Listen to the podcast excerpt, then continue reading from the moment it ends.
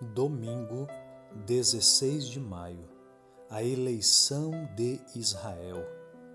A tradição judaica ensina que Deus fez aliança com Israel somente porque outras nações a rejeitaram primeiro.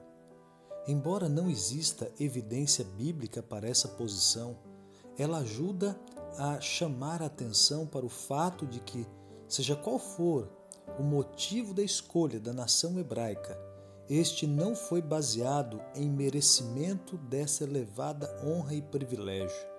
Os filhos de Israel não tinham mérito por si mesmos que os tornasse dignos do amor de Deus e da escolha deles como povo de Deus. Eram poucos em número e, como um grupo de tribos escravizadas, eram fracos sobre o ponto de vista político e militar. Além disto, em termos de cultura e religião, eles eram misturados, irrelevantes e sem muita influência. Portanto, a causa fundamental para a eleição de Israel foi o mistério do amor e da graça de Deus.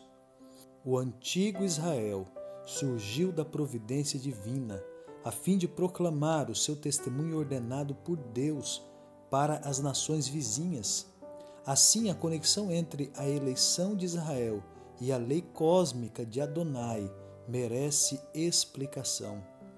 A entrega da lei é tanto um ato de graça quanto o dom da eleição divina. A concessão da lei é tanto um ato de misericórdia quanto a libertação da escravidão egípcia. O dom da lei é tanto um ato do amor divino quanto à realização da aliança a qual a lei pertence. A lei, portanto, torna-se um instrumento que define todas as relações dentro da aliança e da comunidade da aliança. Como adventistas, entendemos que somos o Israel moderno, chamado pelo Senhor não para ser os únicos redimidos, mas para proclamar ao mundo a mensagem de redenção, no contexto das três mensagens angélicas. Em resumo, acreditamos que temos algo a dizer que ninguém mais está dizendo. Essa também era fundamentalmente a situação com o antigo Israel. O objetivo da eleição de Israel não era transformar a nação hebraica em algum clube exclusivo que acumulasse a promessa de salvação e redenção para si. Ao contrário, se cremos que Cristo morreu por toda a humanidade, a redenção que o Senhor ofereceu a Israel também foi oferecida a todo mundo.